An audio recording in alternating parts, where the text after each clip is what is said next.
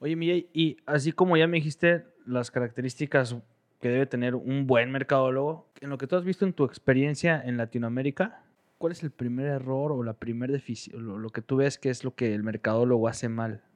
La deficiencia del mercadólogo latinoamericano, mexicano. Sí, yo, yo creo que yo creo que mercadólogo, vendedor, director, todas las profesiones creo que tengo algo bien definido para eso y yo sí creo que es educación.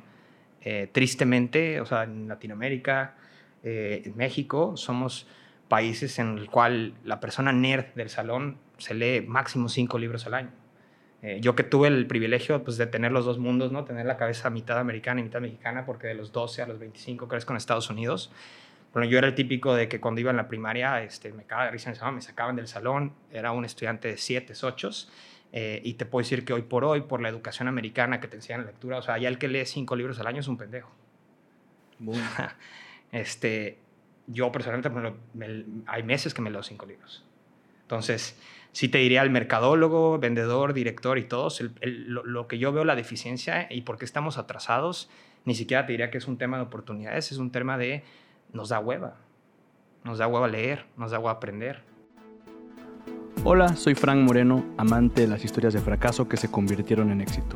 Bienvenido a mi podcast y ya que estás aquí me gustaría compartirte algunas herramientas y experiencias que te ayuden a alcanzar tus metas. Quién sabe, tal vez algún día me cuentes tu historia.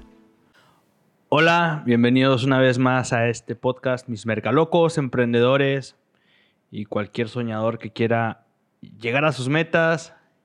Hoy tengo un gran invitado, es mi hermano del alma, mi mejor amigo, uno de los mentores principales de Endor, el mentor principal de Endor en todos los aspectos.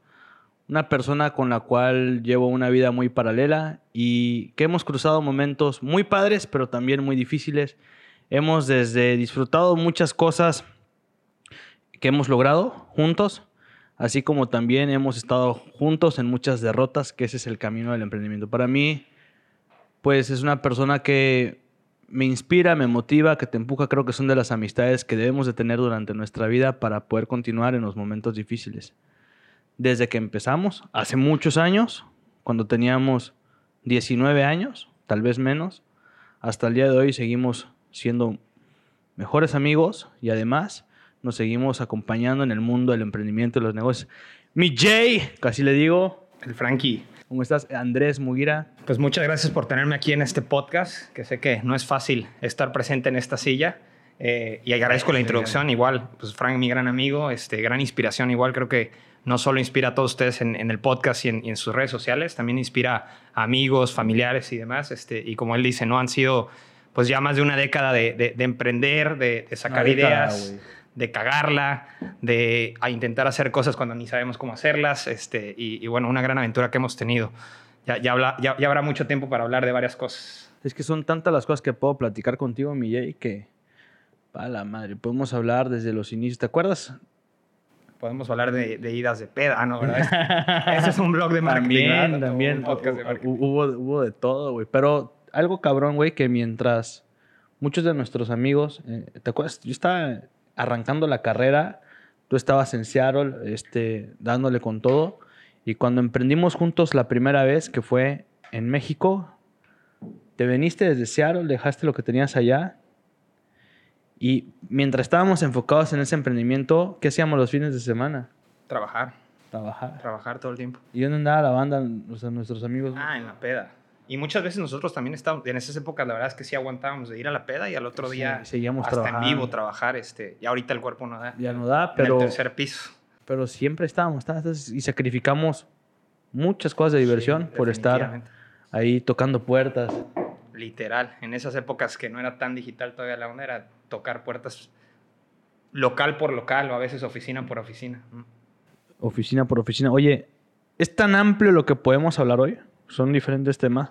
¿En qué nos vamos a enfocar, Frankie? Tú Híjole, tú eres un cabrón que sabes a profundidad de ventas, no superficial, o sea, dominas las ventas, dominas el tema de marketing, eh, dominas procesos, eres un güey ultra digital, un chingo de visión. Ahorita ya estás metido en el tema de la bolsa de valores. Es mi nuevo hobby. Es un nuevo hobby. Desde que empezó la pandemia. el, nuevo hobby adquirido. El nuevo hobby adquirido, pero un hobby que te está dejando un buen rendimiento. Bueno, estás explorando ahorita, pero, pero, pero es algo increíble. Y podemos hablar de tantos temas, pero me gustaría concentrarme en dos temas particulares. Marketing y emprendimiento. Que van de la mano. Bien. Y partiendo desde tu experiencia, tu historia, nos vamos a centrar en, en tu experiencia, en tu historia. Y ¿Cuál fue tu primer contacto en el mundo del marketing? La primera vez. Tendría que recordar, digo, me gusta mucho que empecemos con, marketing y, emprendimiento, definitivamente de mis mayores pasiones. Yo creo que la primera vez que me doy cuenta, porque creo que igual muchos mercadólogos, diseñadores, vendedores, ni siquiera te das cuenta que estás vendiendo o haciendo marketing hasta en un momento futuro que lees algo y aprendes y dices, ah, eso es, eso es marketing. Eh, yo definitivamente creo que no me acuerdo del primer momento en que mercadeé algo, porque creo que inicia cuando eres niño en la escuela, eh, inicias con, ok, tal vez, en esa época sí me acuerdo mucho, tengo muy presente que yo soy muy gamer y me encantaban los videojuegos y en esa época no, no me alcanzaba tal vez comprar los juegos más nuevos, entonces yo tenía que mercadear historia de mis juegos viejos para que amigos que les alcanzaban los juegos nuevos me intercambiaran y, y hiciéramos cambalache. Entonces digo, muchas veces empieza cuando eres muy niño y lo haces de manera natural, cuando se te da una habilidad y ya cuando, me empiezo a entrar ya como profesionista en el mundo del marketing, pues sí fue de una causalidad. De hecho, este, yo estaba trabajando en esas épocas para Nintendo eh, de tester, bueno, tester bilingüe, entonces me tocaba hacer testing de videojuegos y me tocaba también... Chingón, o sea, te dedicabas a jugar en Nintendo, güey. Sí, o sea, sorprendente, soñado de muchos a lo mejor, ¿no? Sorprendentemente sí existe ese lugar en el cual está la oficina. Son cubículos como una oficina normal, pero cada cubículo tiene su tele, bueno, en esas épocas era su, en esa época era su Switch y su no, su Wii y su y el 10, tenías tu 10 y tu Wii y tu, y tu computadora, no sé si existe ese lugar. No hay eh, política de, de, ahora sí que de, vestimenta, todos están ahí en ropa normal, comiendo sabritas inclusive y, probando los juegos. Este, pero no es nada más la verdad jugar, la verdad es que sí te toca eh, intentar encontrar errores y, y, y el hacer testing, por ejemplo, es muy divertido jugar Mario Bros pero cuando tienes que jugar Super Mario por cuatro meses, por 12 horas al día, eh, sí se vuelve algo... Te volviste experto, güey. Ah, te vuelves un crack. O sea, mira, llega un punto en el cual estás tan aburrido que intentas meterte en todas las paredes. O sea, llegas a conocer... o sea, llegas a memorizarte hasta que el pájaro va a salir por acá ahorita. Porque pues, obviamente los juegos no te das cuenta, pero pues están ya como predefinidos. Pero fue, fue, fue de una causalidad que terminó en, en... Ahora sí que adentrándome en el mundo del marketing digital. Yo trabajando para Nintendo de tester y, editando de manera bilingüe, eh, un amigo de allí, que casual, de casualidad era coreano, sabía desarmar y armar las MacBook Pros y los iPhones en esa época, te estoy hablando de 2010, justamente hace una década. Entonces a mí en esa época en México, cuando yo venía de vacaciones, me di cuenta que no había gente que te reparara las pantallas de iPhone. O sea, no había, no había locales donde tú ibas y te reparaban la pantalla de iPhone. Tú tienes que literalmente comprar uno nuevo o, pagarle a la iShop o a la Apple Store en esa época, que era estratosféricamente caro. Entonces yo agarro a ese amigo coreano y le digo, oye, enséñame a, cambiar las pantallas. Tengo un pulso de maraquero, o sea, si me ves parece que tengo Parkinson, pero aprendí a cambiar las pantallas y eventualmente todos los componentes de las MacBooks. Y yo ponía, en esa época en Estados Unidos había una página de clasificados que se llamaba Craigslist. Entonces yo ponía ahí mi, publicidad, o sea, o mercadeaba de que, ok, este, reparo eh, pantallas de celular. Y yo lo hacía porque dije, voy a aprender a hacerlo y ya que yo sepa, me voy a México, entreno a un técnico y pongo kioscos, ¿no? De reparar este iPhone. En esa época así empezó. Un día yo en un Starbucks estoy reparando pantallas y se me se para un, un, gringo, ahora sí, totalmente un gringo, güero y así, un señor, y me dice, oye, ¿sabes qué? Este, ¿Tienes tiempo? Es que tengo como seis iPhones que tengo rotos, este, no sé si los, si los puedo reparar. Y le digo, va, y me dice, ¿cuándo puedes? ¿Cuándo puedes? Le dije, pues si quieres ahorita. Y me dice, va, voy mientras está reparando este y regreso, ¿no? Se va, regresa con sus seis iPhones y él se queda ahí esperando mientras yo estoy reparándolos y me empieza a platicar que estaba haciendo un proyecto de un reloj inteligente. Te lo estoy hablando cinco años antes del primer reloj de Apple. O sea, definitivamente. Eso fue en 2009. Fue 2010. 2010, sí. Sí, 2010 aproximadamente, bueno, 2011. 2010, 2011. Y él, este, platicándome del, del, reloj inteligente, a mí siempre me ha gustado el emprendedurismo. Me dijo, wow, un reloj inteligente, o sea, pues el sueño, ¿no? Eh, trabajar con tecnología. Y yo le digo, oye, si necesitan ayuda traduciendo los manuales o traduciendo eh, la página, o sea, les ayudo, ¿no? Eventualmente él me, da un trabajo de freelance de traducir todo el manual del reloj inteligente y la página y como se lo, bueno, fue, fue de una u otra fue también trabajar duro porque me mandó, digamos, las cosas en un jueves y el lunes yo ya la tenía las traducciones y todo. Da la casualidad que esa compañía trabajaba desde Hong Kong, o sea, su headquarters o su oficina principal está en Hong Kong, donde tenían todo el área comercial y el director general y demás, y marketing. Y desde Seattle, Washington, donde yo vivía en Estados Unidos, tenían la parte de la tecnología, donde hacían el hardware y el software, ¿no? Porque con una app podías tomar fotos desde tu reloj. En esas épocas era bastante innovador. Entonces dio la casualidad que tenían su, su reunión de, de, anual de la compañía y en que yo creo que le caí bien a este chavo, sintió buena energía buena vibra de mí, me invitó a, a, a, ir a, a, escuchar su brainstorm y su reunión anual. Ahí, pues, obviamente, como pueden ver, hablo mucho, propuse ideas. eh, Di, ahora sí que... Va a ser mi, va a ser mi episodio más sencillo. Sí, sí. propuse ideas, este, ahora sí que debatí cosas que yo, aunque pues como ni trabajaba ahí, pues a ver, también no me importaba si les, si les parecía o no. Y de ahí es que ellos me, me hacen una oferta mientras yo trabajaba en Nintendo de eh, gerente de marketing digital. Ahí mismo. Ah, o sea, no, pasó como una semana y después de esa reunión de anual me pero, hacen la oferta de ¿Pero marketing. qué dijiste en la, en la junta? Hugo? Pues yo recuerdo que yo creo que sí, definitivamente siempre he tenido el lado comercial. Eh, por parte de mi mamá y, mi, y, las hermanas de mi mamá, todas son vendedores de bienes raíces desde que tengo de razón. Mi abuelo es vendedor. Y creo que cuando tienes un instinto de venta, también traes un instinto de mercadeo, que es el, el marketing. Yo creo que los buenos vendedores, vendedores son muy buenos mercadólogos. Entonces yo creo que definitivamente di ideas de cómo podían mercadear el, el producto. Y ahí es cuando me jalan de gerente de marketing digital, que en esa época te digo, yo no sabía a nivel profesional, ok, qué se hace de marketing. O sea, seguramente tú hiciste comentarios en la junta que se te ocurrieron. Sí, y en esa época sí tenía, sí tenía ya unos años de expertise de las redes sociales, precisamente de, de, de una temporada que juntos este, hicimos conciertos y, y, en los conciertos se hace, en esa época pues se hacía mucho Facebook, al igual que ahora, ¿no? Los eventos. Ahí estábamos de community managers, tú y yo contestando digital, a la gente. Literal, sí, sí estábamos de community managers. Pues te acuerdas, en esa época no había ni páginas de Facebook, entonces teníamos que hacer perfiles y agregar. perfiles de y Facebook. agregar, y agregar 5 mil personas, porque esa era como la, el, el camino. Entonces yo creo que di varias ideas de redes sociales y, y, y, y, esta gente dueña del reloj sí era gente adulta, con mucha visión, porque pues el, el dueño de esa compañía fue director general de AT&T Europa seis años. De ahí este, hizo un producto de Bluetooth que se fue a la bolsa en París. ¿Cómo se llama ese producto? El, el, el producto se llama Cuckoo Watch, Cuckoo Watch y la compañía se llama Connected Device. Digo, bastante visionario el señor porque era un viejito, pero no obstante no entendía el nuevo mundo de las redes sociales y demás. Y yo creo que vio algo en mí que les podía ayudar en ese aspecto. Y te digo, yo sí sabía cosas de redes sociales porque naturalmente me gusta conectar con los humanos, me gusta generar conversión, me gusta hablar, pero nunca lo había hecho como un profesional. Entonces, cuando me ofrecen el rol y yo la verdad sí estaba muy cómodo y contento pues jugando videojuegos, pero pues, sentía que, que pues, estaba hecho para hacer algo más. Me gustó mucho la idea y, y, apliqué la que dice Russell Branson, ¿no? De que, del, el de Virgin Mobile, que dice, tú di sí y de ahí averigua cómo le vas a hacer para, para, para, hacerlo, ¿no? Entonces ya entro un rol oficialmente o en el mundo profesional de marketing digital y pues tenía que ponerme ahora sí a aprender, ¿no? Y qué hace un gerente de marketing digital, porque ni sabía. O sea, en esa época yo decía, ok, sí lo voy a hacer, pero no sabía como tal qué hace un gerente de marketing digital. Y ahí empiezo, la verdad, que a leer. Empiezo a leer algunos libros, empiezo a seguir algunos blogs y empiezo a, aprender tal vez ya lo que traía nato o lo que traía de, manera orgánica, empiezo a, pulirlo con un poquito más de conocimiento y expertise. Eh, pero sí, inicié, de hecho, con ellos ya de manera profesional. También siempre he tenido mucha suerte en el marketing. Inicio eh, con una compañía que tenía un caos en redes sociales. La realidad es que ellos eh, habían lanzado su producto y su primer bache de relojes no vino bien. Entonces, mucha gente, su página de redes sociales tenía 3.000 seguidores y eran fake. Y tenía probablemente como 300 que sí eran reales, que todos estaban ahí nada más reclamando.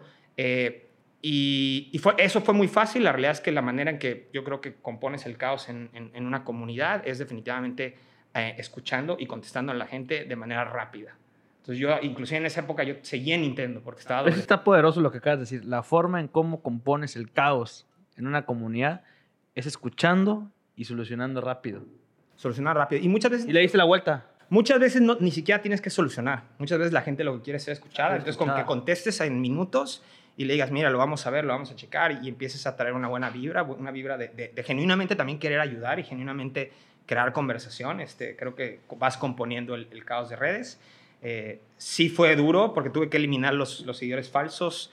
Creo que todos aquí... ¿Los fuiste eliminando uno por uno? No, en esas épocas había un software. Yo creo que ahorita hay herramientas más avanzadas, pero en esas épocas había un software que tenías que, con, creo que por día te ayudaba a eliminar 50, una cosa y, y era caro, o sea, no, no era barato.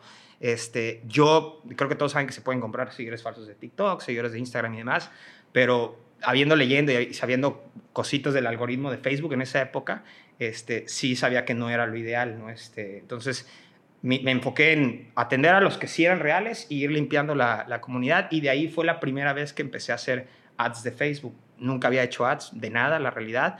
Eh, Uy, pero ahí eran reciente ads de Facebook. 2011, pues, sí, era algo muy nuevo. Era muy nuevo. Muy, muy nuevo.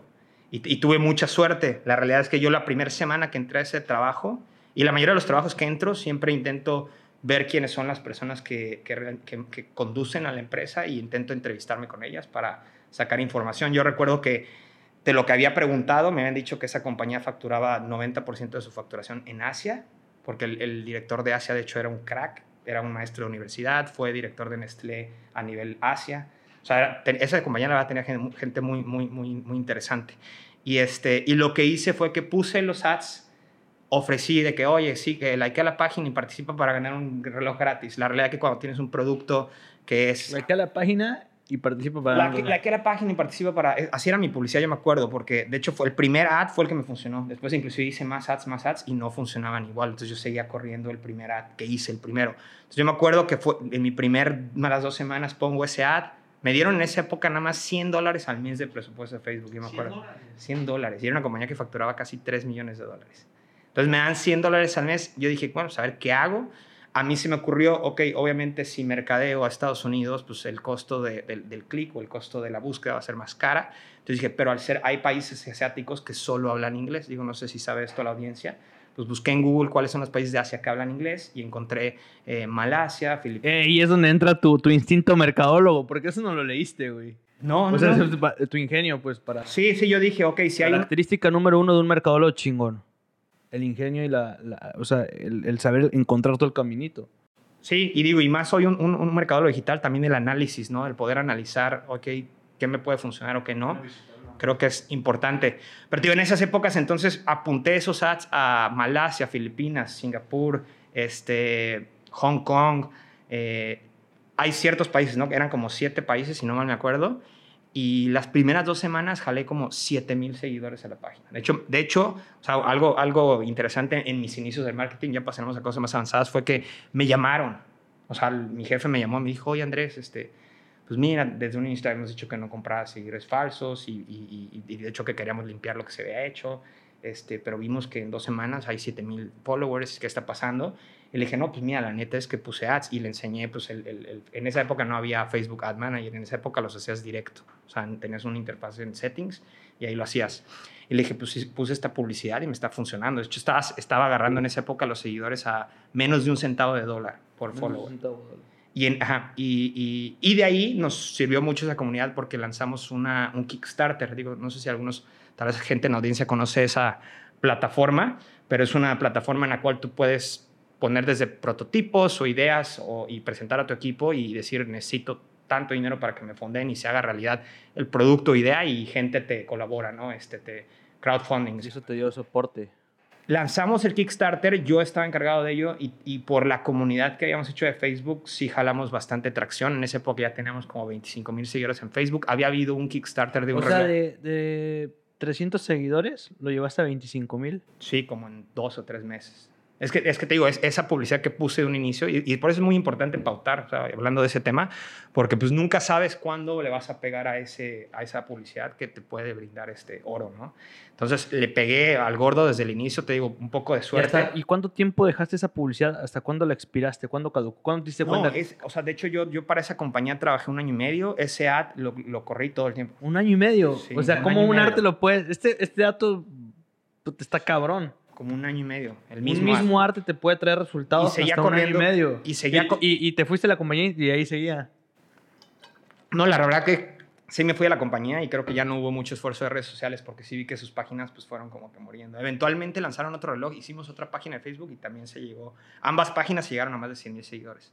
Probablemente sigue ahí en Facebook la página Cuckoo Watch, se llama Cuckoo, así como C-O-O-K-O-O. Cuckoo Watch. Este, y mucho sí fue... Estaban bonitos los relojes, yo me acuerdo. Me regalaste un... de hecho, su visión era estilo lo que ya es Apollo, ¿no? Su visión era un reloj inteligente, pero que no parezca una calculadora, ¿no? O sea, era el primer reloj inteligente fashion, ¿no? Era como su... Estaba bonito. Su, su, su mercadeo, su idea del, del, del, francés. Pero ahí es donde inicio en el marketing y la realidad es que ahí es donde ya como profesional me tocaba tener este, métricas, me tocaba este, proponer plataformas, este, ya, pues ya leer o, o, empezar a aprender un poquito más este, qué hace un gerente de marketing digital y qué se hace en áreas de marketing. ¿Tú qué consideras que son las principales funciones de un gerente de marketing? Yo creo que de, de un director o gerente, dependiendo de qué tamaño sea la empresa, yo creo que la, lo principal debe de ser mover las emociones de la gente para que entiendan la historia del producto o crear la historia del producto que genere emoción de, o, o, que genere las emociones en, los potenciales consumidores o, en, el humano para, para apegarse a la marca. O sea, en, en, resumido sería como crear el storytelling o, la historia o el, pitch, si lo quieres ver, ver, así. Y la segunda, este, definitivamente ayudar al área comercial a que el producto se venda. O, que el o sea, pero ve el orden, ¿cómo lo pusiste? Primero storytelling, mover las emociones. Sí, primero crear el storytelling que, que mueva las emociones. Sí, recientemente, de hecho, creo que publiqué algo, si quieres ahorita platicamos y lo busco en, LinkedIn, que lo tenía exactamente bien ideado, por eso lo intenté recordar, pero lo platicamos después para no, no retrasar. Me gusta, está, está cabrón, porque normalmente, ¿qué es lo que hace un director de mercadotecnia? Primero se enfoca en la venta, y el storytelling es como lo que dejan al último. Es, es, no, o muchas veces ni se hace. Irónicamente me preguntabas, este, Frankie, que, pues, ¿qué creo yo que es el, el objetivo o, lo que debe de hacer un gerente o un director de marketing digital? Y recientemente, hace tres semanas justamente, comenté en una publicación de un director de marketing en LinkedIn que hablaba de una ideología y yo le dije lo que yo creía que, que, que, que debe ser la meta o, o la misión del equipo de marketing y qué es lo que debe de hacer el marketing. ¿Qué, debe de hacer? yo creo que la meta del equipo o el objetivo del equipo de marketing debe ser hacer la venta más fácil. Hacer la venta más fácil. Hacer la venta más fácil. O sea, hacer que te compren. Más fácil. Y yo creo que el marketing lo que debe hacer es reescribir la historia que está dentro de la cabeza de la gente para que emocionalmente se muevan y hagan una compra.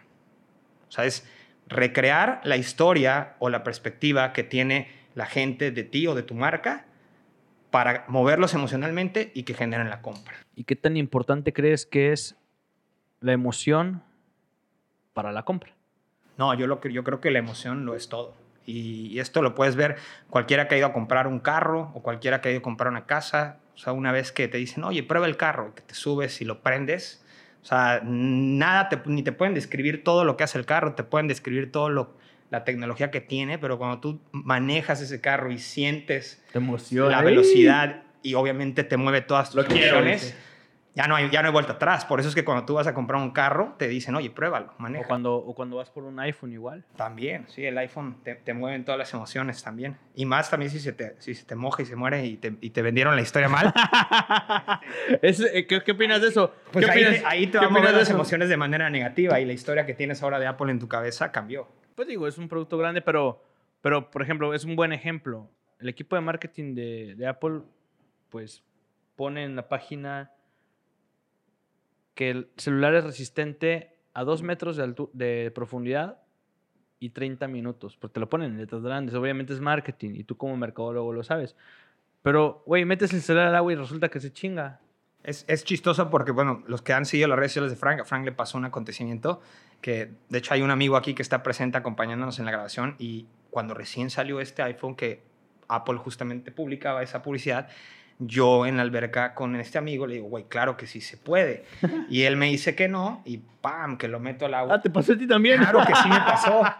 este... Es que es engañoso. ¿Para qué lo ponen? Y él y mi amigo sí me decía, güey, Andrés, no lo metas. Yo ya sé que no es, ya vi al marciano phone y ya lo intentó meter al agua y no lo metas porque se te va a joder. y obviamente yo le dije, güey, yo creo en Apple. Yo, creo en Apple. Había leído también eso de que 30 minutos puede aguantar debajo del agua y lo metí, porque ni siquiera creas que lo sumergí así mucho, lo sumergí y estuvo que un minuto y valió. Pero ¿qué, qué opinas, ¿qué opinas de eso? Que te hacen creer una cosa, porque ahí están usando el marketing para vender nada más en efecto. Pues mira, yo, yo lo que creo es... O sea, el mal manejo del marketing puede ser también pues, perjudicial a largo plazo para la empresa. Sí, sí, pero de nuevo, el, el, trabajo del marketing yo creo que debe ser reescribir la historia que tienen de ti, de, ti o las creencias que tienen de ti. Entonces también como tú dices, no, no es bueno este, tal vez publicitar o, o- o tener esas letritas negras que engañan a tu consumidor, pero también te diría que no es bueno, eh, tampoco tienes que transparentar todo, ¿no? Y te doy el ejemplo, este, tú vas a comprar un Ferrari hoy y no te van a decir, oye, el cambio de aceite te vale 4 mil dólares. Y cambiar una llanta te vale 100 mil pesos. pero, ¿No? pero, pero no, pero no te están diciendo, no. estrella un Ferrari y no le pasa nada. No. Esos güeyes te dicen, mete tu celular al agua a 2 metros 30 minutos porque es resistente al agua y te, ahí te, te lo joden, güey. Sí, sí, sí, sí, te digo. Entonces te digo, yo creo que puedes jugar y la línea es muy delgada. eso sí. Ahora sí, si querían causar una emoción, yo me puse Sí, triste. no, cuando y- y es- estaba en el agua y mi celular estaba triste. Y hay que ser bien ingeniosos con los copies, ahí sí, porque de nuevo, o sea, La importancia del copy. sí, no, muy, la- la- el copy es lo más importante. El copy manda. Copy ma- sí, el copy es lo más importante en, La en segmentación. cualquier estrategia de marketing. Copy, segmentación. ¿A cuál le vas? A copy. Al copy. Sí, mira, un, un copy bueno. ¿Qué es un copy para la gente que no sabe? El copyright es pues, básicamente, eh, pues, bueno, pues el mensaje o exactamente cómo tú escribes o, o- o dices Los o comunicas, textos. cómo comunicas la historia o cómo comunicas el texto, ¿no? Y, y yo creo que un buen copy a una audiencia amplia, tal vez este, no, no indicada, puede mover a algunos, pero un mal copy, inclusive a la audiencia segmentada, pues no, No, no va a hacer nada. nadie. es una gran- Entonces, este, y esto nos pasa a diario, ¿no? A veces quien no ha cambiado en esas épocas el canal y esté ahí Televisa y puta, hay un comediante que de repente tiene un buen copy y hasta aunque no te guste Televisa, estás viendo al comediante y dices, Televisa. "Oye, está bueno lo que está diciendo este. ¿no? A mí me pasaba mucho con Televisa y Facundo, por ejemplo. Facundo salió de ahí. Ese cabrón es un increíble copy, ¿no? Este, de todo. Si tú lees sus Twitter, si tú lees cómo habla, eh, tiene muy buen sabor. Fíjate que un dato curioso es que uno de los copies de Endor fue copywriter de Facundo para Jaime Duende. No, es- no manches. Yo soy fan de Se Jaime llama Duende. El Buen Isaac, güey. Fue, fue, fue de los escritores de Jaime Duende para Facundo. No, y Jaime Duende es buenísimo. O sea, tú ves Jaime Duende. Aparte, ¿sabes qué? Tú ves a, a Isaac y es Jaime, o sea, eh, el güey, Él es. sí, él es, él es. No, manches, qué- qué El buen Isaac. Pero, tío, y es lo que creo que va a hacer alguien en el marketing. Este, ya una vez que me adentré, no los voy a mentir, yo me di cuenta, no soy mercadólogo de profesión, no tengo una carrera en marketing como tal, pero hasta la fecha este, sigue siendo de mis grandes pasiones. Te puedo decir que hasta en momentos que he querido tirar la toalla en el emprendedurismo, en los negocios, creo que a veces el marketing me ha tenido ahí. Eh, para mí el marketing es jugar, ¿no? Yo estar grabando ahorita esto, o hoy en la noche ponerme a cambiar el copy de una de mis páginas, o crear una página de cero y diseñar, porque de hecho yo soy diseñador de profesión. Este, yo, yo tengo mi carrera en diseño, gráfico multimedia. Sí, es cierto, ya no me Sí, acordaba o de sea, eso, yo, yo, yo de profesión, so- este, en el 2000, te hablo 2006, güey. Yo Sí, estudiaba... Sí, sí, cuando hicimos la primera campaña para el MFAO, yo era el diseñador y yo estaba ahí atrás de la computadora. Era, era, era bien chistoso porque... horas ahí, yo, yo viendo la pantalla de este güey. Pero Frank es buen apoyo porque yo diseñaba y así me tardara dos, años, dos, dos horas haciendo un flyer. O sea, Frank era como cuando estás viendo a tu amigo jugar un videojuego. Frank estaba ahí al lado mío y no, no, no, a ver, ponle este arroz o algo porque también es muy creativo. Frank tiene, tiene muy buenas ideas Ahí visuales. estábamos. Sí, es cierto, güey. Pero sí, yo, yo en el 2006 estudié diseño gráfico multimedia, que básicamente ya en esa época era diseño gráfico digital. O sea, yo, yo tenía 17 años y iba a clases de Photoshop, iba a clases de Illustrator. ¿Qué es más importante, el copy o el diseño? Está difícil y yo creo que van de la mano y yo creo que de- dependiendo de la actividad lo que es, ¿no? Porque un ejemplo, haces una publicación de Facebook, pues Facebook no te va a dejar cambiar el diseño, ¿no? Entonces ahí sí, bueno, puedes poner una gráfica y lo que tú quieras, ¿no? Eh, creo que me voy a tener que ir con, con el copy. El copy. Creo que me voy a tener que ir con copy y me duele porque yo soy alguien que me gusta que las cosas sean bonitas. Creo que el diseño sí es Es que tú puedes ver un gran copy, fondo blanco, textos negros. Claro. Te puede generar el call to action para Ah, comprar. puede- de, de hecho, las mejores presentaciones de pitch de, leva- de levantamiento de inversión, y hay varias. Tú, si te pones a buscar eh, eh, pitch eh, decks, bueno, lo, lo escribimos ahí, pero básicamente presentaciones de levantamiento de inversión, y hay muchos ejemplos de las primeras que hubo, ¿no? De Airbnb, de estas. Muchas es en blanco y negro, y Blanco cero negro. diseño, y, y, pues obviamente el copy ahí es poderoso, ¿no? pop- O sea, pues imagínate, traigo una presentación en blanco y negro y en mi copy te enseño que mi empresa está creciendo mil por ciento. O sea, eso es poderoso. El poder del Eso, eso impacta, ¿no? Este, aunque no tenga diseño. Oye, Miguel, y así como ya me dijiste las características que debe tener un buen mercadólogo, en lo que tú has visto en tu experiencia en Latinoamérica, eh, México, hasta Estados Unidos puede entrar, pero bueno, vamos a hablar de México, Latinoamérica. ¿Cuál es el primer error o la primer defici- lo, lo que tú ves que es lo que el mercadólogo hace mal la deficiencia del mercadólogo latinoamericano, mexicano. Sí, yo, creo que, yo creo que mercadólogo, vendedor, director, todas las profesiones, creo que tengo algo bien definido para eso y yo sí creo que es educación. Eh, tristemente, o sea, en Latinoamérica, eh, en México, somos países en el cual la persona nerd del salón se lee máximo cinco libros al año. Eh, yo que tuve el privilegio pues, de tener los dos mundos, ¿no? tener la cabeza mitad americana y mitad mexicana, porque de los 12 a los 25 crezco en Estados Unidos. Bueno, yo era el típico de que cuando iba en la primaria este, me cagaba me sacaban del salón, era un estudiante de 7, 8, eh, y te puedo decir que hoy por hoy, por la educación americana que te enseñan lectura, o sea, ya el que lee cinco libros al año es un pendejo. este, yo personalmente, hay meses que me leo cinco libros. Entonces, sí te diría el mercadólogo, vendedor, director y todos, lo, que yo veo la deficiencia y por qué estamos atrasados, ni siquiera te diría que es un tema de oportunidades, es un tema de nos da hueva. Nos da hueva leer, nos da hueva aprender. Ese es un gran dato, güey. ¿Y cómo ves tú que afecta eso? O sea, la falta de educación ya ejerciendo. Te cuenta, te topas con el mercadólogo de, no vamos a poner una empresa, pero de una empresa grande de retail en México y es el director nacional de mercadotecnia de, esta empresa de dulces o de refrescos. ¿Dónde ves que fallan?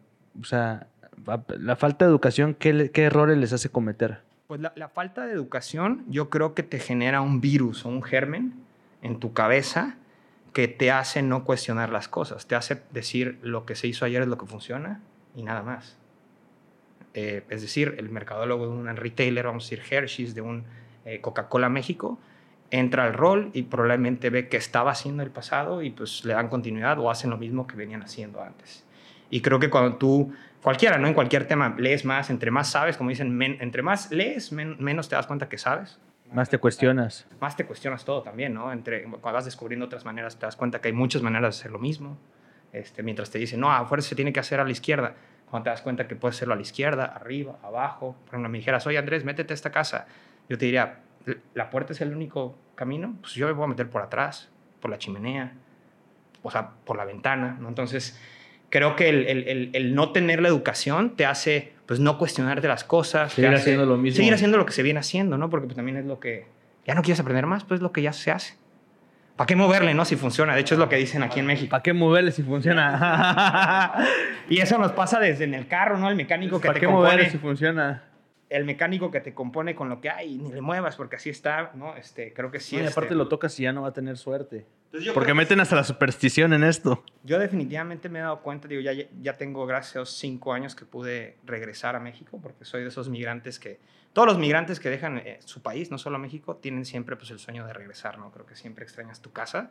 Yo soy de esos migrantes que tienen la oportunidad de, de regresar y, estar acá. Y, sí creo que lo, lo, que me doy cuenta que hace la diferencia con, con, los americanos, pues que nos guste o no, casi son número uno en todo, este, es la educación.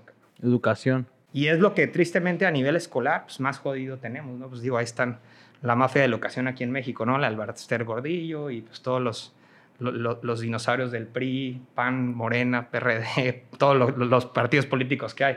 Pero de ahí parte, o sea, yo veo que no tenemos una cultura de educación. Ahora, estos güeyes son gran parte del problema, pero sabemos que tampoco lo van a resolver. Es, es cuestión nuestra cambiar eso y, y, autoeducarnos si nadie nos educa. Definitivamente. Y, y, es, y es a lo que yo voy. O sea, realmente. Tú, te sigues autoeducando porque. Claro, todos los días. Yo, gracias, busco aprender algo nuevo constantemente. Me gusta mucho leer. Entonces, yo amanezco en la cama con mi iPhone leyendo cuatro, cinco, seis artículos en la mañana, nada más mientras voy al, antes de ir al, al baño, a la, a, la, ahora sí que a la ida matutina. La ida matutina.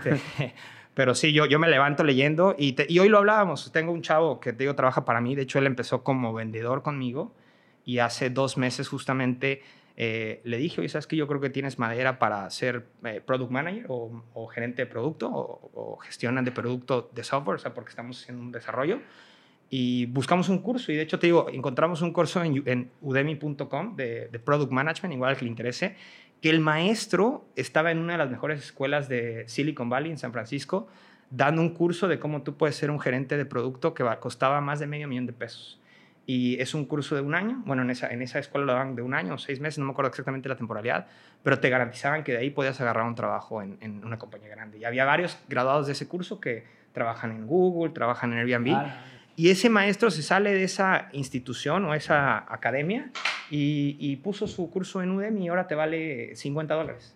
El mismo curso. Está y bueno más, que porque te dice, escucharon para que entonces, este, ese curso. bueno, pues este chavo tomó la oportunidad de decir, ok, dejo las ventas, vamos a probar esta, esta, esta nueva función. Compramos ese curso y te digo, eh, dedicándole el tiempo, pues, o sea, hoy por hoy el que no aprende es porque no quiere, porque quiere. Puedes agarrar cursos. Por ejemplo, yo compré hace seis meses un curso de, hablando de marketing, de posicionamiento orgánico en Google, y el que da el curso fue el güey que creó todo el SEO eh, de PayPal y de ahí todo el SEO de Airbnb. El pinche curso, 3.500 pesos. Todo el SEO de, de Airbnb. De Airbnb y, antes del de Airbnb fue el SEO de PayPal. Oye, O sea, hablando- lo que es un chavo que hace SEO desde el 2001, 2002. 2001. fíjate. Uy, ¿tú haces SEO desde ahí. cuándo igual? Pues ya tengo un tiempo, ya, ya, ya tengo un tiempo haciendo SEO. La realidad es que yo creí que mi primera vez que empecé a hacer SEO fue en el 2014, precisamente con la compañía actual que, que trabajo. Pero ya una vez que entendí un poquito más cómo funcionan los algoritmos, cómo funcionan las tácticas, me di cuenta que de hecho yo empecé a hacer SEO por primera vez en, en la compañía Cell Reloj. Yo manejaba la página de Amazon en esa época. Hacías el el SEO sin, sin, sin, Sin saber, ajá, porque no era, en esa época no era posicionamiento en, en buscador de Google. Yo tenía que posicionar en los productos de, de, de Cuckoo Watch en la tienda de Amazon. De hecho, muchos no sé si saben, pero hay una gran oportunidad ahí ahorita en Latinoamérica que Amazon está entrando duro y ya la gente se está animando a comprar, porque tú puedes vender tus productos en la tienda de Google y obviamente ahí también hay SEO. Entonces, cuando alguien busca, eh, vamos a decir, este reloj, smartwatch en, en, en Amazon, pues también lo que te sale en el buscador tiene sus trucos y sus hacks de posicionamiento. Entonces digo, yo me tocó en esa época eh, hacer SEO de Amazon y te digo, orgánicamente no lo sabía ni como experto, pero por ejemplo Amazon te cobraba mil dólares al mes por, tener, por ponerle diseño a la página. Y ahí mis, mis raíces de diseño, que yo le, ahí sí le dije al director, güey, vamos a tener una página en blanco y negro, como que se ven como de Mercado Libre, en esa época, bueno, en Estados Unidos de eBay, o güey, ve, paguemos los mil dólares y le pongamos las imágenes, los comparativos. Entonces, cuando tú caes en una página de Amazon que tiene imágenes, que tiene de que comparando este producto contra otro, tienes que pagar a Amazon para po- poder eso, pero obviamente si tu página está bien diseñada, posiciona más en el buscador. Que te digo, yo no lo sabía, yo lo hice por el diseño, a mí me gusta que las cosas sean bonitas, este, y, y- y me funcionó, ¿no? Pero te digo, ya llevo ya más de una década haciendo SEO, yo te podría decir, Oye, y, y sí, ahí ¿Y vamos qué le dices a todos estos empresarios, emprendedores, mercadólogos que creen que el SEO es una cuestión de dos meses, seis meses? No, no, no, no, no. Pues eso, eso, eso, es, eso es lo mismo que, que todos los empresarios que también en México no quieren en tres años tener un negocio que te deje un millón de dólares, ¿no? Pero pues están persiguiendo ahora sí que lo que no existe, ¿no? El- una estrategia de SEO mínimo te va a tomar, eh, si ya eres un crack, un experto, estás invirtiendo dinero, estás invirtiendo en contenidos, estás pautando, o sea, lo máximo te diría 12, 18 meses. Y ya de una O manera sea, más... Eh, y apenas, ¿no? Ah, Eso te estoy hablando casi casi el chavo este que levantó el, de, de- de Airbnb. Este, porque es lo que toma, ¿no? La realidad es que los algoritmos de hoy en día no son tan estúpidos como para que en un día vas a estar posicionando y vas a generar millones de visitas. Y yo creo que por lo menos una estrategia SEO de Google, mínimo tres años. Yo creo, esa es mi fórmula. Tres La años. sigo. Tres años, pero aparte, ¿qué implica? Porque no es nada más una persona la que hace eso, ni, ni es gratis. No, O sea, ¿cuál es la estructura mínima que tú consideras que debe tener una marca para hacer SEO? Ya hablamos del tiempo. 18 meses, 36 meses, ¿no? Ahora, gente, yo, presupuesto, yo creo que la estructura mínima son tres personas. ¿Ok? Eh, si necesitas a alguien, lo que yo, yo le llamo marketing frontal, pero no existe ese, término, que es básicamente la persona que comunica. Entonces, el community manager de, de- de redes, el que, el que debe de- esta persona normalmente también debe hablarle a clientes existentes para conocer su historia, hacer casos de éxito, testimonios y conocer el cliente que busca, ¿no? Porque obviamente con eso creas mejor tu historia de, de- de- y tus copies también, ¿no? De marketing para poder llegarle a la audiencia. Entonces yo creo que debe haber una persona frontal de marketing que pueda hacer redes sociales, que pueda hacer relaciones públicas, que pueda hablar con clientes, que pueda hablar con prospectos, que pueda hablar con partners, etcétera, etcétera, porque de ahí viene mucho conocimiento que vas a utilizar para crear contenidos. Creo que debe de haber un redactor, de, o sea, un escritor, esto tiene que ser, o sea, idealmente alguien que se dedicaba a escribir libros, que se dedicaba a editar textos, que se dedicaba... Un copywriter. Más que un copywriter, ahí sí yo te diría, porque un copywriter, mira, un copywriter, según yo, generalmente es gente que escribe eh, textos de textos, cortos. Comer textos comerciales. Textos comerciales. Ok, entonces, este, ¿un redactor? Es más importante en la estrategia SEO un redactor que un copywriter. De hecho, para la estrategia SEO no es elemental el copywriting. Idealmente, esta persona de marketing frontal que te hace redes sociales o relaciones públicas debe de tener algo, algo de, de, de copywriting. Yo, yo te diría, no contrates a alguien de community manager, no contrates a alguien de que va a estar frontal con el cliente si no ves que es alguien que puede escribir cosas coloquiales, cosas que te muevan tus emociones, cosas que veas chidas. Bueno, ahorita tengo un, startup que se bueno, dos startups que se llaman Tu Dashboard y Mail Vibes y el chavo que tengo ahí en marketing frontal, yo lo contraté porque él posteando en LinkedIn, yo leía sus publicaciones y a este güey me gusta lo que escribe, ¿no?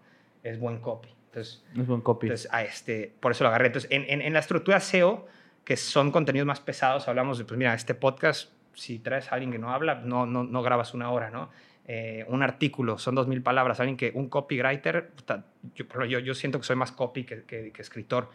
Yo para sacar un artículo en mi blog me tomo de 8 a 12 horas escribiendo. Ahora, mi editora... Porque también curas mucho la información.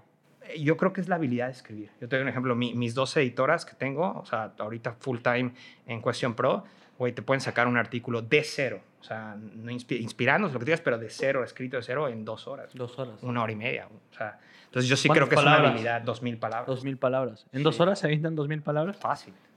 Fácil. Bueno. De hecho, justamente ayer, tengo una de ellas, Andrea, le mandé un artículo que me gustó y dije, oye, hay que hacer algo sobre un tema similar.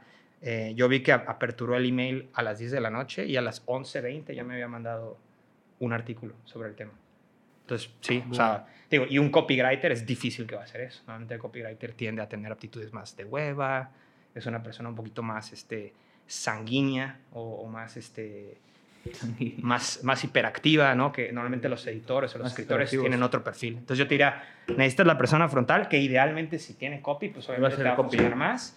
Necesitas el editor, que va a ser el que va a estar haciendo contenido de forma larga, o sea, blogs, este, te puede ayudar eh, también, o sea, la parte técnica del, del, del, de los podcasts, te puede ayudar a veces también a hacer contenido de forma larga en publicaciones de Facebook y Twitter, que cada vez ya son más largas. Este, y, el, y, y, el, y, el, y el tercero, yo sí diría un diseñador.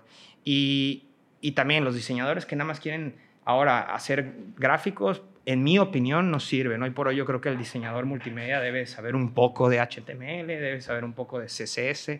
CSS quiere decir este, ¿Qué es, es, es Creative Styling Sheets, ¿no? Es este... Cascading, Styling Sheets, ¿no? Entonces, literalmente se, lo que la gente lo ve como un lenguaje de programación no es un lenguaje de programación. CSS es un lenguaje de diseño, tal cual.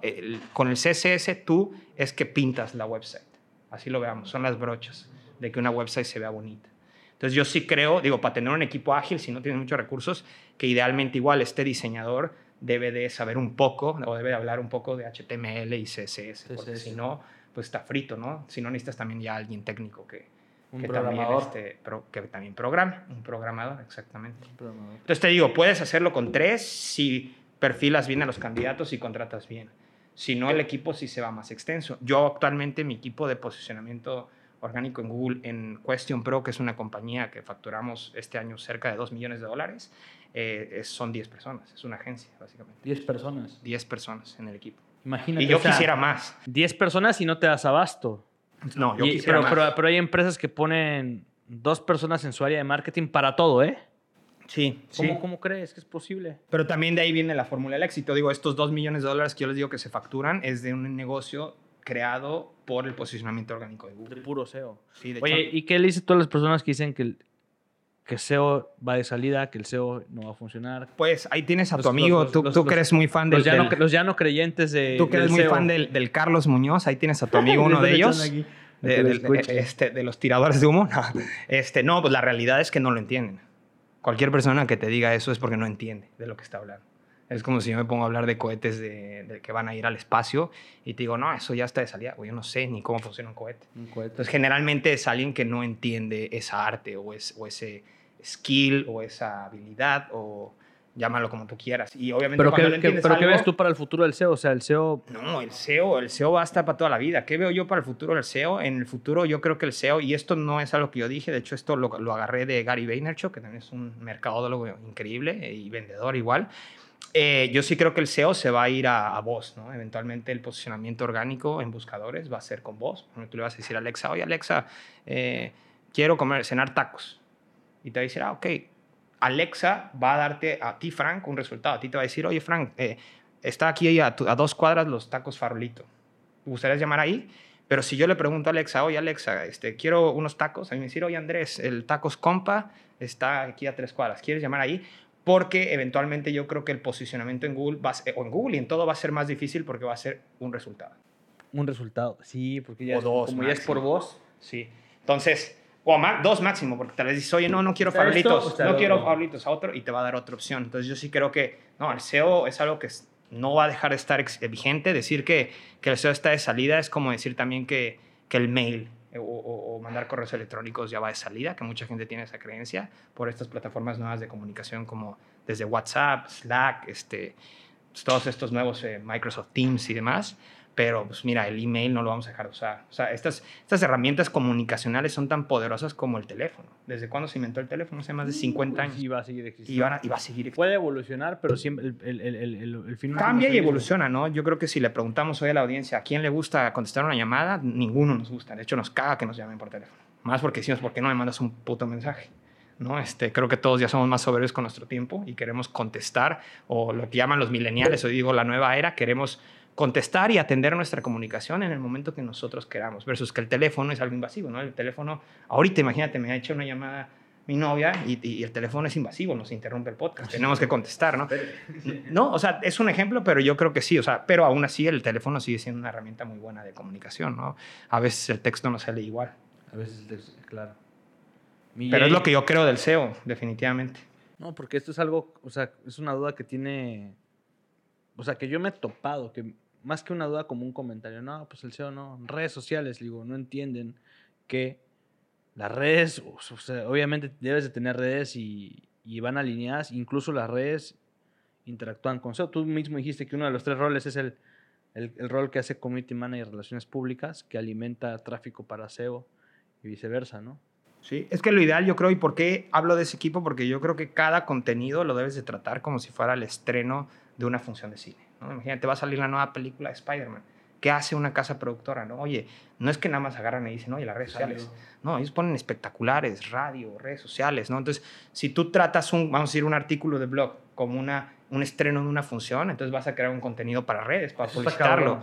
Si tú vas a, cre vas a crear este gusta, ads para, para gusta, promocionarlo, esa, ¿no? Eso, este, esa analogía de cómo lo... Es, es la manera es en un que yo... estreno de, de, película. Yo así lo veo, ¿no? Y, y, digo, tal vez el estreno de una película trae una campaña publicitaria detrás de seis, nueve meses, porque pues tienen que hacer desde el trailer y, y digo, gastan billones de dólares. En este caso no vas a hacer nueve meses de publicidad para un artículo, pero puedes acortar tu, tu campaña, lo, ¿no? Lo sacas Dos por, semanas, por tres Facebook, semanas. Por Instagram, por Sí. LinkedIn, por TikTok, por todos lados. Y creo que cada artículo de blog tiene que tener su material para cada red social que, en la cual estés activa.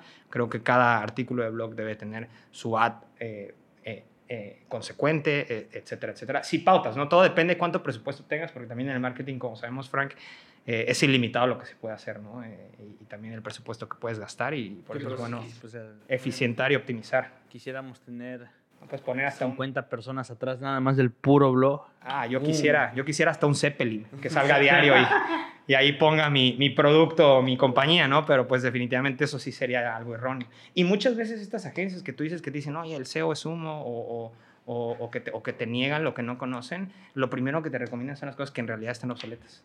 Oye, pon un Zeppelin y nada. Pon un Zeppelin, sí. O pon espectaculares, no sé. Creo que, creo que muchas veces es lo que te, te recomiendan esta, este, este tipo de emprendedores o, o mercadólogos. Pues ya está, mi Jay. Creo que nos diste contenido ultra valioso. Pues bien, te lo agradezco, Frank. Gracias, Yo sé que hay muchas cosas que podemos a- Y hablar. este es el primero, porque faltan, pues ahorita nos hablamos, nos, nos tiramos de marketing y creo que no terminamos hablando de marketing, pero falta puta, todo lo que ha habido en, en- en la historia del emprendimiento desde los conciertos. O sea, nos va a quedar episodios para rato. Tu historia dentro de Question Pro como director de Latinoamérica, los dos emprendimientos que traes ahorita. Eh, Esa le puede gustar mucho a tu audiencia porque es como, como logré, cómo logré ser vendedor y de vendedor saltar a ser director general. Platícanos de esa. Pero me gustaría más terminar el tema del SEO porque hablabas tú de las agencias, de la gente que no conoce. Y lo primero que yo les digo es una agencia de publicidad, y muy pocas como Endor que tienen tráfico, oye, te están vendiendo el que van a traer audiencia a tu, a tu, a tu marca, que van a traer audiencia a tu producto, y visita su sitio y hay herramientas como SimilarWeb y otras que tú puedes medir cuántas visitas al mes tienen ese sitio.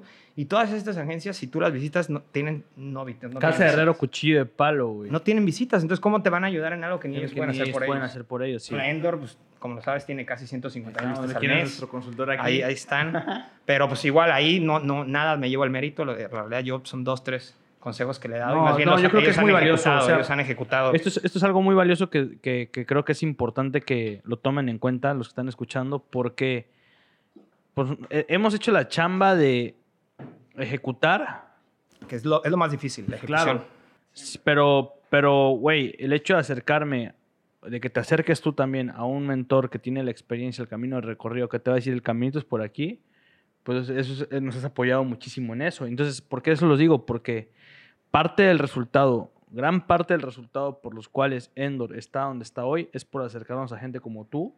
Te lo agradezco, Y, y es parte de la receta que la gente debe saber. Acércate a personas que sean más expertas que tú en el tema y escúchalos, pero cuando lo escuches, hazlo, güey. El pedo es que yo veo que el 90% de las personas les dices y no lo hacen. Mucha gente no cree.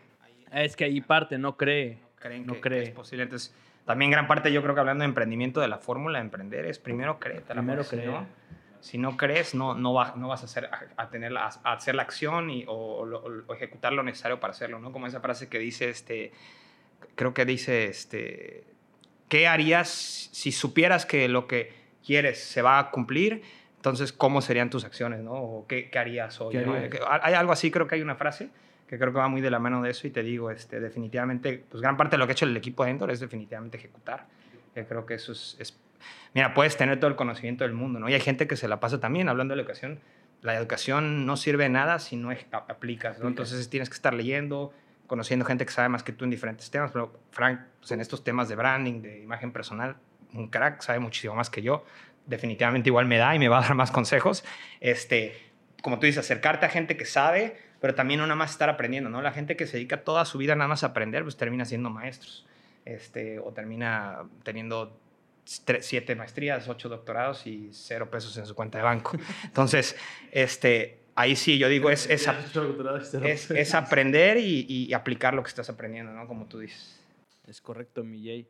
Oye, para cerrar, güey, platícanos de Mail Vibes. Pues les platico rapidín y te lo agradezco que me des el espacio. Recientemente, eh, bueno, no recientemente, hace un año y medio, me quise aventurar en esta idea de construir una plataforma de software mexicana, es decir, con, con programadores locales. De hecho, todos mis programadores, bueno, tres son de aquí de Mérida, Yucatán, y uno está ahí en Guanajuato. Eh, y ya ahorita, un año y medio después, estamos cerca de lanzar el producto. Ahorita lo puedes encontrar O sea, un año y medio después, para que la, la gente dimensione el tiempo que le tienes que invertir para hacer un producto de software sí. de calidad. Y normalmente, la- ¿por qué te digo que es importante? Porque tú traes el chip americano, pero en México, el emprendedor que quiere hacer una app cree que en seis meses hace la app y la lanza. No, y es, y es bien difícil porque, o sea, hasta para mí, o sea, te hablo un año y medio de cada mes meterle 100, 150 mil pesos al mes, ¿no? Y no ver nada, porque ni siquiera hemos lanzado el producto, ¿no?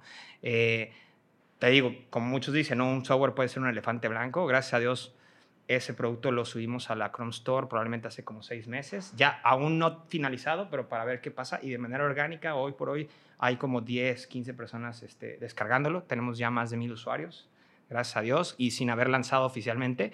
Pero es una herramienta que, gratuita actualmente, siempre va a ser gratuito lo que damos, o sea, no, no, no te vamos a timar. Eventualmente va a haber funcionalidades que, que sí son de paga, pero por lo menos lo que damos desde hoy de gratis, toda ¿Qué la vida va a ser así. Pero te permite básicamente tener las palomitas de WhatsApp dentro de tu Gmail. Es decir, si tú le mandas un mail a alguien te- y, y en cuanto lo abran, te, te notifica, oye, esta persona está leyendo tu email. O si le dan un clic a un link dentro de tu mail, te dice, oye, esta persona le dio clic al link. ¿Cuál es muy efectivo por ejemplo, para los comerciales, para gente que está esperando propuestas de trabajo? Oye, te, te enteras que en ese momento lo abrieron, en ese momento le llamas al cliente, Le mandas un mensaje. O te enteras que le dieron clic a tu propuesta, pues ya sabes que la están leyendo o que ya la leyeron.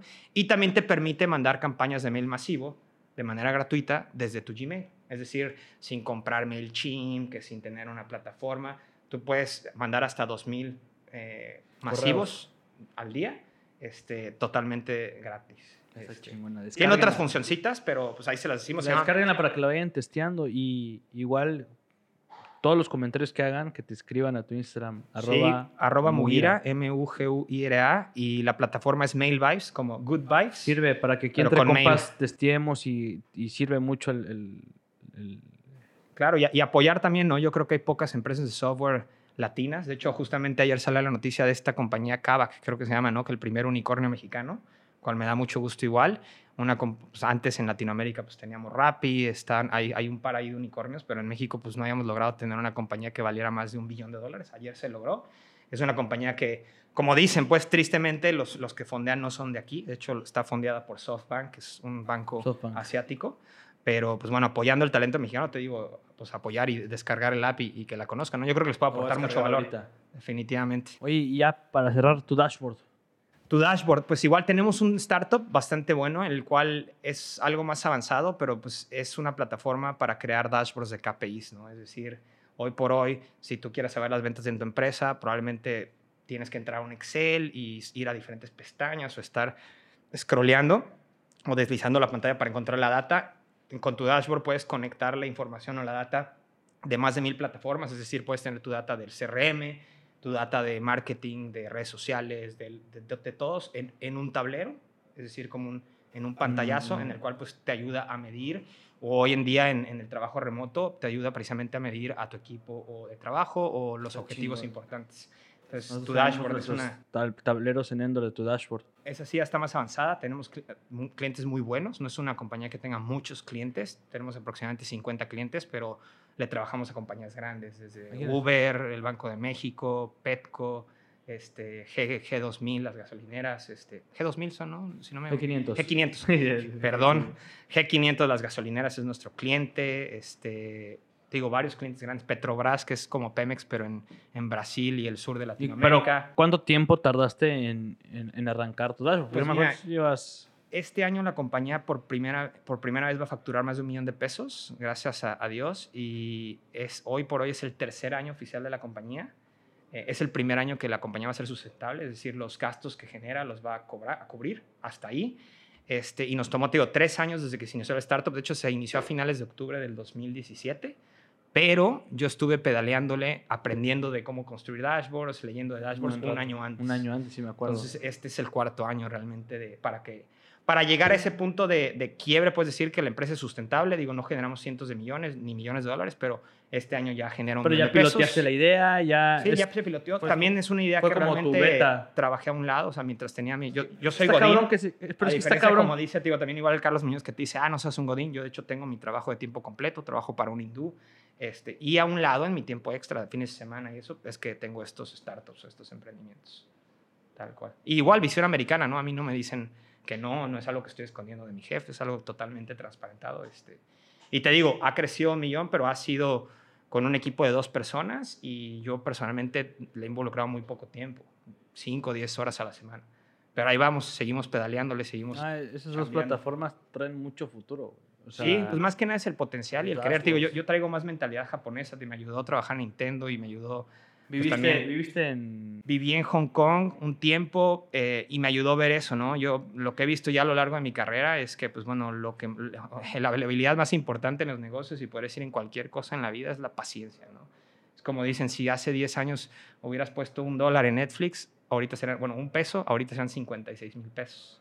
Imagínate, el que tuvo la paciencia de... Porque lo difícil no es comprar acciones, hoy puedes comprar una acción de Apple en 2.500 pesos.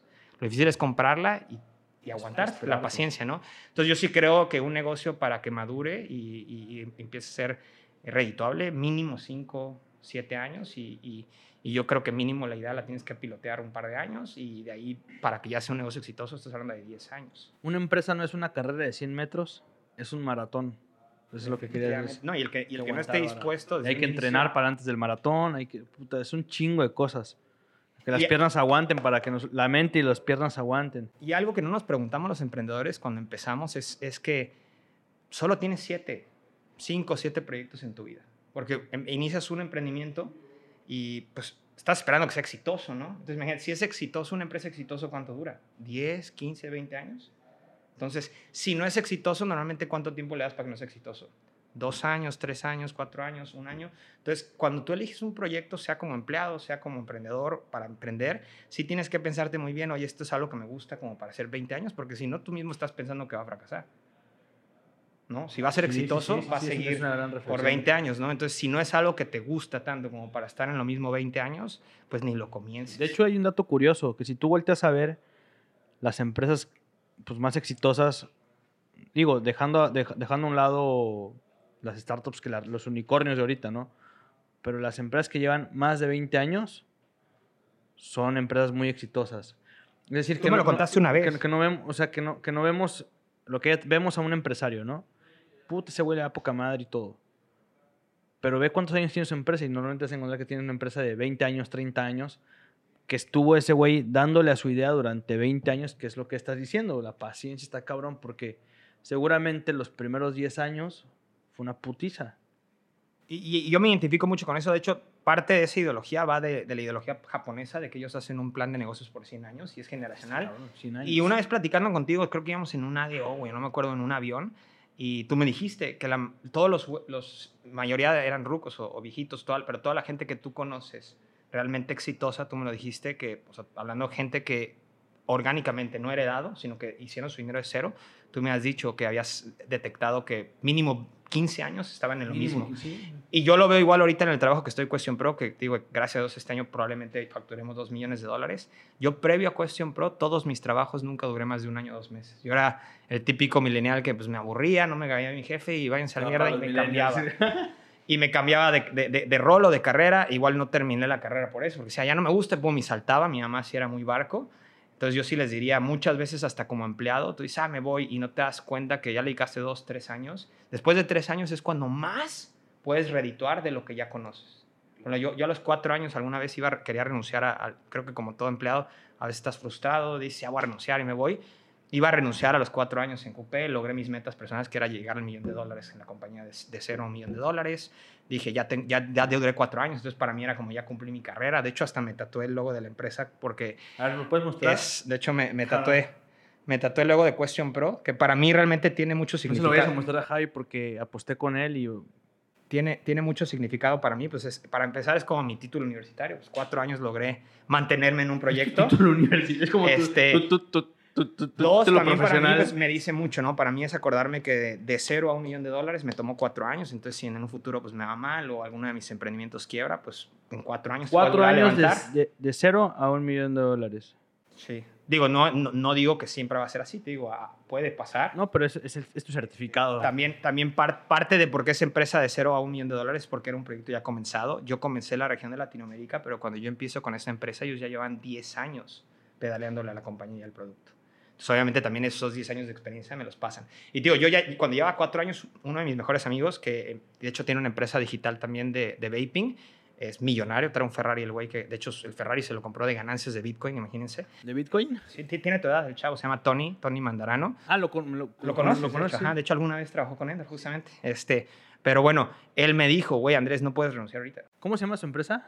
Su empresa se llama Sample Box. Sample Box. Es una empresa de vaping. Te mandan eh, diferentes e-liquids o líquidos para. Fue, fue el primero que el primero en suscripción en Estados Unidos y, sí está muy duro. De hecho, pues facturan. Te puedo decir que su empresa vale más de 100 millones de dólares hoy por hoy. Pues es nicotina lo que se vende. Este, entonces es un producto altamente adictivo. Pero digo, él me dijo, Andrés, no seas güey. O sea, si te quieres ir esa mañana, normalmente es a, a, los seis meses, un año. Ahí es tu tiempo para ver si te gustó o no. Me dijo, güey, ya llevas cuatro años ahí. O sea, ¿y qué hora vas a empezar de cero?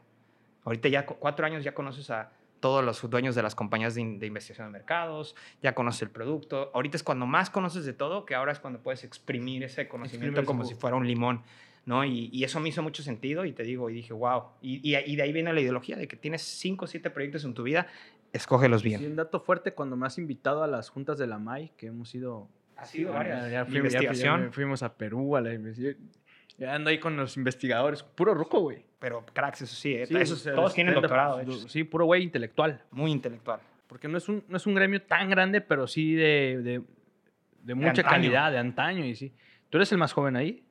No soy el más joven, pero yo creo que sí soy de los, sí, más, de los más jóvenes. O sea, la mayoría de las Cuando yo he estado ahí en las reuniones con ustedes, ¿tú eres de los más jóvenes ahí? Sí, definitivamente sí. Hay, hay muy poca gente en el, en el rubro de investigación de mercados. Es un área, así como el marketing, que no han sabido eh, hacer cool o hacer hot. Entonces, normalmente el investigador, y a todos, no todos los que estudian marketing aquí en tu podcast, pues, tal, todos recuerdan la clase de investigación de mercados como el dolor de huevos más grande, ¿no? Este, a nadie le gusta salir a encuestar, pero también yo creo que es una gran parte de, de cualquier estrategia de marketing, inclusive investigar. Levantar el dato. Pues sí, de hecho yo, hay un emprendimiento que me, me, apoyaste con él, que si hubiera hecho yo una investigación de mercados de 10 mil dólares, me hubiera ahorrado más de un millón de dólares en pérdidas que tuvimos en esa compañía. Eh, rápidamente hicimos conciertos en algún momento, llevamos a Shakira a Chiapas, fue una movida emocional, yo soy uh. chapaneco. La emoción le costó... La, la, la, emoción costó casi un millón de dólares. Digo, para mí era como voy a llevar al artista más grande que ha ido a Chiapas, que hasta la fecha creo que ha sido el artista más grande que ha pisado tierras chapanecas. Y eso me movía mucho a nivel emocional. No hice una investigación de mercado. Oye, pero no solo fue Chiapas, también Chiapas y Puebla. Pero específicamente la de Chiapas, porque la de Puebla de hecho generó ganancias. Lo que sucedió en Chiapas, mira, en Chiapas teníamos los, los boletos más baratos de toda la gira de Shakira en México.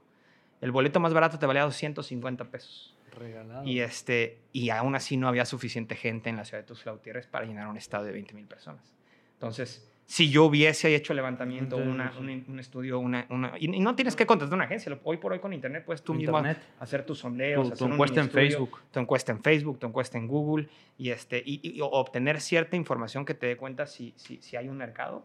Eh, si, hubiera, si en esa época hubiéramos hecho un, estudio de, de, mercados, este, hubiéramos no, decidido no, no hacer Shakira en Chiapas y pues tal vez sí, no hubiera sido tan emocionante, pero no hubiera habido pérdidas en ese negocio. Lo que importa es la experiencia. Así es. Pues lo que importa es aprender. Que por eso lo puedes decir ahorita y aconsejarle a los que están escuchando que antes de hacer algo, pues vean los datos, ¿no? Definitivamente. pueden ahorrar mucho dinero, tu patrimonio puede depender de eso, tu tiempo. Igual, hoy por hoy no hacer un estudio de mercados es hueva, porque mismo Google, que todos buscamos en Google, ¿no? Hablábamos del posicionamiento online, Google te da la información de, ok, ¿cuántas personas están buscando tacos en Mérida?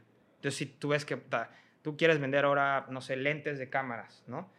Y te das cuenta que en Mérida nada más hay 100 peleles buscando lentes de cámaras, güey, pues ahí te das cuenta que no es una buena idea de negocios y ahí paras. O sea, esa es la investigación de mercados que te irá más rápida que puedes hacer. Ver la data de búsqueda, de qué busca la gente. y eso lo puedes hacer en 5 minutos. 5 o 10 minutos, si quieres, ahí luego sacamos un videito de cómo lo puedes hacer para que lo saques en tus redes.